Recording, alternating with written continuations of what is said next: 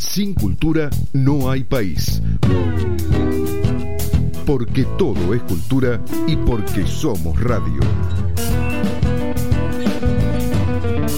Radio Cultura 979. 30 años. El placer es una sombra, la riqueza vanidad y el poder esclavitud. Pero el conocimiento es perenne disfrute, ilimitado en el espacio y el tiempo e indefinido en duración. Un espacio preparado por Vero Díaz Ortiz, Tuto Vero.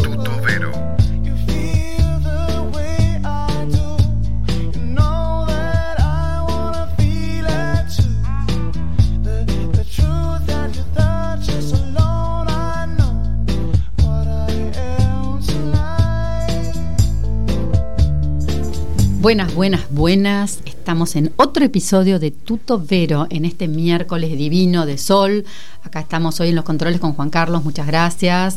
Y tenemos una invitada de lujo que ya la van a conocer, mi querida amiga María Luisa Hart Bedoya, gran concertista de guitarra clásica, que hoy nos va a deleitar no solamente con todas sus historias de lo que significa ser concertista de, guitarra, sino además con su música. Está acá en el estudio de Radio Cultura y la tenemos sentada en Tutovero, que nos va a tocar algunas de sus obras preferidas.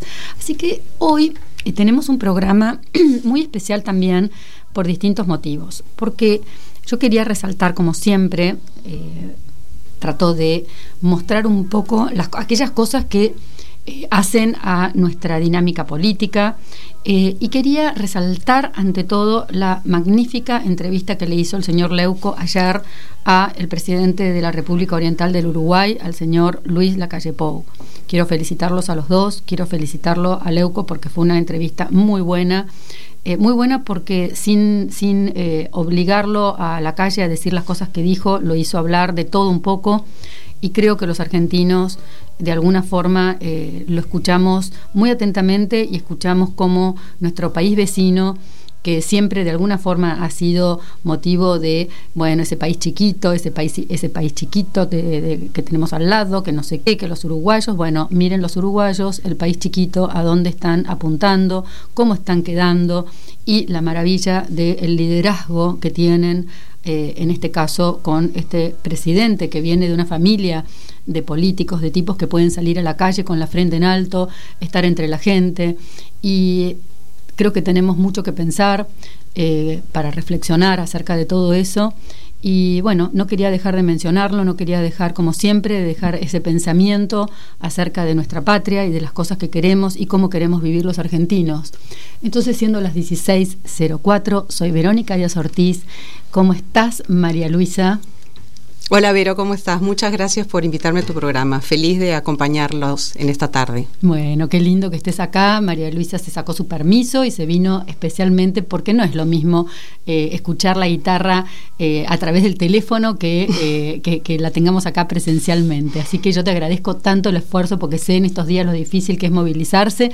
Así que bueno, te agradezco muchísimo que estés acá. Es un honor tenerte. Un placer. Y vamos a empezar con una obra muy linda que ya te, estuve escuchando ahí eh, mientras estabas eh, calentando, que se llama Vals del Buen Aire. Así que bueno, los dejo con esta maravillosa obra. Así que bueno, disfrútenla un ratito y seguimos con la entrevista a María Luisa.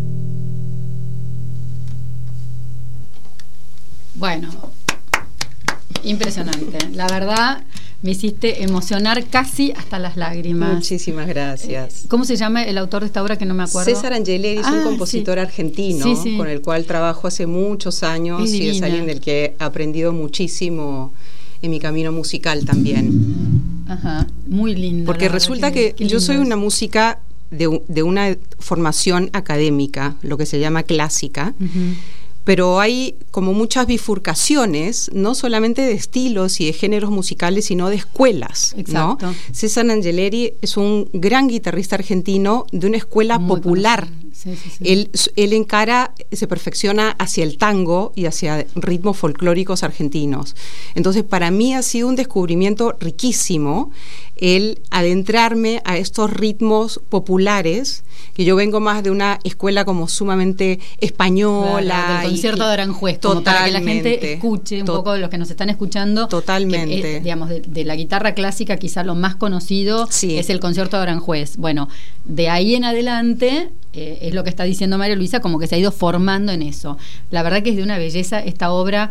Eh, claro, porque no sé si reconociste en esta obra obviamente el género del vals, el ritmo del vals, pero con, una altura y una calidad instrumental que hace al conocimiento de un ejecutante de, una guitarra clásica. Exacto, me hace acordar como una especie para, digamos, para, para no, no, es que lo quiero comparar, pero es como lo que le pasó un poco a Piazzolla con el, con el, con el tango. Totalmente. Digamos, esta es un poco la sensación, creo que lo que estás queriendo marcar, digamos, que un hombre que... Esa fusión. esa fusión, exactamente. Del conocimiento más el, la raíz de, de nuestra música latinoamericana, que es increíble, increíble. Yo soy peruana y me vine a los 19 años a perfeccionar en música clásica con mi maestra, la gran guitarrista argentina Irma Costanzo. Y a través de los años, en mi búsqueda de una identidad musical, eh, evidentemente la raíz latina a uno lo, tira mucho. Yo he estudiado muchísima música clásica española, barroca, esa fue mi formación, eh, pero una vez que uno tiene el título, tiene que ver qué hace, y pasa en todas las profesiones, ¿no? Pero más en, en, la música, uno tiende a, a buscar su voz, a buscar una identidad, porque músicos hay millones, pero cada uno es tan personal, entonces ahí va la, búsqueda que tiene que ver además con mis raíces latinoamericanas. Y, en, ese sentido, para ya que mencionaste tu origen peruano, y, pero que vivís desde tan chica acá y formaste tu familia, tenés tus hijos acá en la Argentina. tengo, tengo tres bifes de chorizo. Tenés tres bifes de chorizo y vos ya te convertiste en otro bife nuestro. Matizado con un poco de pisco sour, digamos. exacto. O sea que tenemos lo mejor de los dos mundos. No hay ninguna duda. La verdad que eh, para la Argentina tenerte acá es un, es un lujo total y, creo que, eh, digamos, de alguna forma... no, lo que te quería preguntar es eh, cómo... siendo justamente, veniendo, teniendo tus raíces en Perú, que además vos tenés familia allá, seguís yendo, o sea, ¿cómo de alguna forma fuiste articulando y cómo ves la diferencia, digamos, entre la cultura latinoamericana, peruana y la argentina. ¿En qué lugar te, te ubicas vos más? ¿En, lo peruano o en lo argentino? A pesar de, a pesar de que vivís hace tanto tiempo acá, ¿no? Em, me, identifico con, con, ambos. Yo no podría elegir, muchas veces me han hecho esta mm. pregunta. Em, yo soy eh, absolutamente peruana y argentina por elección. Eh, y es incomparable ambos, ambos sentimientos, porque para mí Perú significa mi infancia, mi colegio, el mar, el ceviche. Y Argentina es mi crecimiento, eh, pisar firme a donde, quiero, a donde quiero crecer y donde quiero realizarme y es donde eché raíces. Eh, afortunadamente somos países hermanos muy queridos y estamos muy cerca. Es verdad. Entonces yo estoy en ambos lados lados, eh, personalmente y profesionalmente. Yo vuelvo muy seguido a Lima a tocar, tengo alumnos en Perú y viceversa. Entonces, yo estoy en ambos lados. Claro, o sea, supiste aprovechar, disfrutar de lo mejor de, las dos cosas. Y eso es muy lindo. Y decime una cosa, yo sé que tu hermano es un concerti es un eh, director muy conocido eh, en, que ha trabajado en Estados Unidos, creo que dirigió la, la, Filarmónica de Los Ángeles, ¿no? Durante una época. Ha hecho un carrerón, tiene 30 años trabajando en capo. Capo, capo. Eh, ¿Cómo es en tu, por qué, por qué salieron los dos músicos? Porque mi madre es música, mi madre. Bueno. Sí, pero no siempre pasa, ¿eh? O sea, no, eh, no, no. te lo pregunto porque nunca lo habíamos hablado a ese, a ese punto, si bien conozco a tu hermano, sé quién es y todo, pero no, nunca habíamos hablado del tema de tu mamá. ¿Y tu mamá qué, qué, instrumento toca? Mi madre es pianista ah, y además es directora de coros de la ópera en ah, Lima. Entonces, mi hermano y yo nos hemos crecido en un conservatorio prácticamente. Mi casa era el lugar de reunión del coro de la ópera, de los solistas que fueran a, tocar en, las temporadas con, la filarmónica. Mm. Mi madre fue concertista de piano hasta que nos tuvo. Claro. Y tu, y tu hermano también toca piano, además. Es su, instrumento madre. exacto, eso quería decir. Su instrumento madre, más allá que después derivó en director de orquesta, eh, es el, piano. Eh, pero es curioso porque a ver, no solamente, digamos, culturalmente absorbieron todo lo que absorbieron, sino que además los dos son hipertalentosos. Entonces, o sea, eso es lo, el plus, digamos, de la cuestión, porque no, no necesariamente, y lo digo en mi caso, mi hijo tiene padre que es concertista de piano y, y no necesariamente el ser hijo de un concertista de piano no, te, por supuesto, no te da, tiene muy buen oído, lo reconozco que cuando él hace cosas musicales me doy cuenta que tiene un oído distinto o sea, te puede tararear en dos segundos, escucha un concierto, lo tararea entonces te repite la melodía, la canción de, la, de, de, un concierto, te lo repite de haberlo escuchado una sola vez y no se le escapa una nota. Claro, pero no tiene la vocación. Exacto, no tiene la vocación. Bueno, esa no es una condición sine qua non cuando uno viene de una familia o de mm. padres músicos. eso, eso es un don con el que uno, con el que uno nace, mm. pero a su vez hay años, años de esfuerzo, de práctica, de sacrificio. Eh, como yo les, yo tengo una pasión muy grande por la docencia. Me encanta enseñar, tengo muchos alumnos hace muchos años y yo les digo siempre a mis alumnos que quedan como emocionados con algo que les toco, le digo, miren, yo no nací tocando así. Claro, o sea, ustedes tienen la oportunidad de hacerlo si hay muchas horas de ensayo, pero cuando hay una pasión por eso, las horas de ensayo se traducen en placer, no en sacrificio. Exactamente. ¿no? Exacto, sí, sí, sí. Es así, como todo lo que uno hace con mucho placer. A mí hay gente que me dice, pero como son las 3 de la mañana y seguís conectada eh, eh, leyendo y haciendo esto, y porque amo lo que hago, me gusta investigar, soy periodista de alma, y lo hago con pasión y para eso tengo que leer, tengo que escribir, tengo que instruirme, tengo que aprender y estar todo el tiempo eh, conectado con lo que hago. Bueno, es tal cual lo que decís, digamos, cada uno en su, en su mundo, en, su, en, lo que cada uno decide hacer. Bueno, cuando tenés pasión por algo, le dedicás full time y es tal cual lo que decís. Y y como decían, es, eh, es un minuto, como dice, son eh, la transpiración, como es que decía eso? El, el, eh, es un minuto de, de, no sé qué y después 100 minutos de transpiración. Exacto, todo lo que uno ve en el escenario es un 10% de lo que de hay talento, fuera eso, decía, es, 10% de talento, 90% de transpiración. Totalmente. Y sí, y de hecho, de hecho hay mucha gente a lo largo de, en la música se ve y en los deportes, gente que a lo mejor empezó no siendo tan talentosa en apariencia, pero después la perseverancia. La, disciplina, la disciplina de actitud, la actitud y la disciplina de, estar permanentemente, eh, eh, digamos, practicando, ensayando y bueno, practicar, practicar, practicar, como dicen, ¿no? Sí, lo que pasa es que cuando la meta es clara, eh, el practicar se convierte en, en algo placentero, eh, sabes que vas a llegar a lo que quieres con repetición, repetición, prueba, error, error, acierto. Exacto. Y decinos o contanos otra cosa para la gente que nos está escuchando. ¿Qué tipos de estilos eh, de, eh, se puede tocar con guitarra clásica y que vos, por ejemplo, ahora si nos haces tres notitas de una cosa y de otra como para ver distintas cosas que, eh, qué sé yo, por ejemplo, recién, bueno, hiciste un, estilo que tiene que ver con ese vals eh, que, que, es muy... Eh, autóctono nuestro, con, melodías muy autóctonas, eh, folclóricas y de un balsecito folclórico con un poco de melodía ah, bien, bien argentina.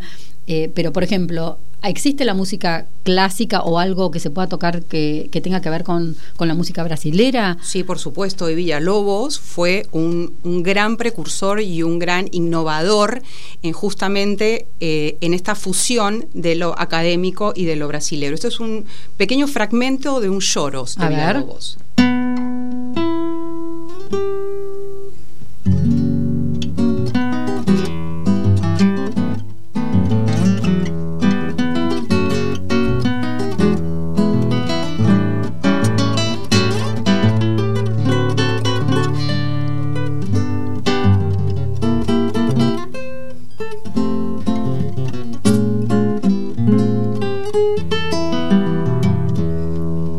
sé si escucharon y pudieron absorber un poco y saborear la música brasilera. Divino, me encantó, me encantó, me pareció eh, soñado. Además Villalobos es increíble, tiene unos conciertos soñados, impresionantes y eh, qué lindo. Y hay alguna otra cosa? Después algo, después algo un poco, un poco más antiguo. Sí.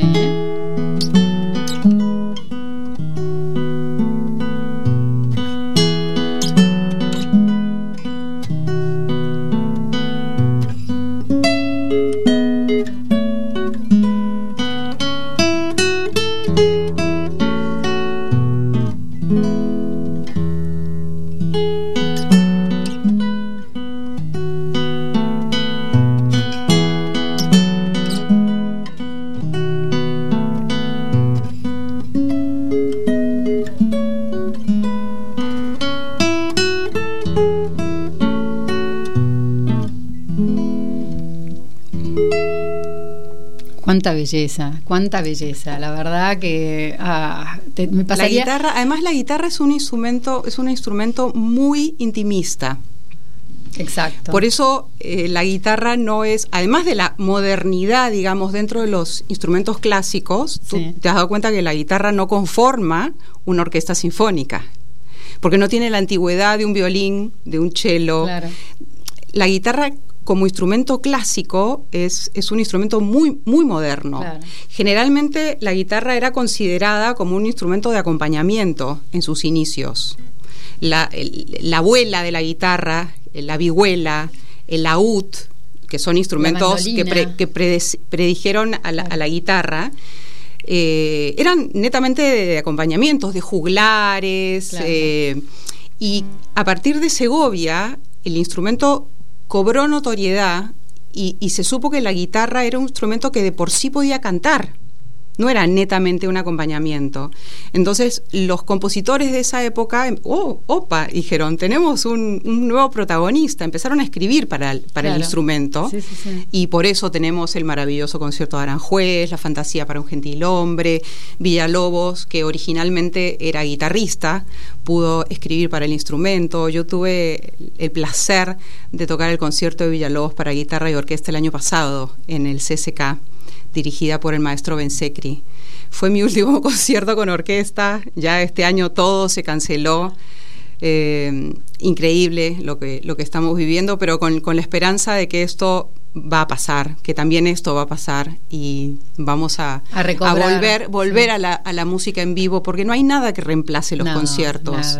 Todo, toda la, la, tecnología que tenemos con las plataformas, con Spotify, YouTube, está buenísimo. La verdad que es, es una herramienta muy buena, pero la, la, emoción de un concierto. Lo que uno vibra, lo que uno vibra en, en, en, vivo no tiene nada que ver con, con, lo digital ni con. Con una grabación. Con una grabación. O sea, reconozco que, bueno, también es lindo estar en el living de tu casa con un buen libro, una copa de vino y un, lindo concierto. Exacto. No, digo que no, un lindo jazz. Son diferentes experiencias. ¿Y, de, ¿Y de jazz tenés algo, con algo medio jazzístico o nada? O sea, se, por, ¿qué, otro estilo eh, se puede, eh, para que la gente más o menos vaya imaginándose distintas cosas? Eh, o sea, tenemos Villalobos, tenemos conciertos clásicos. Al y sí, a ver. Algo no tan jazzístico, pero esto es un Villalobos también bien fusionado con lo español. A ver.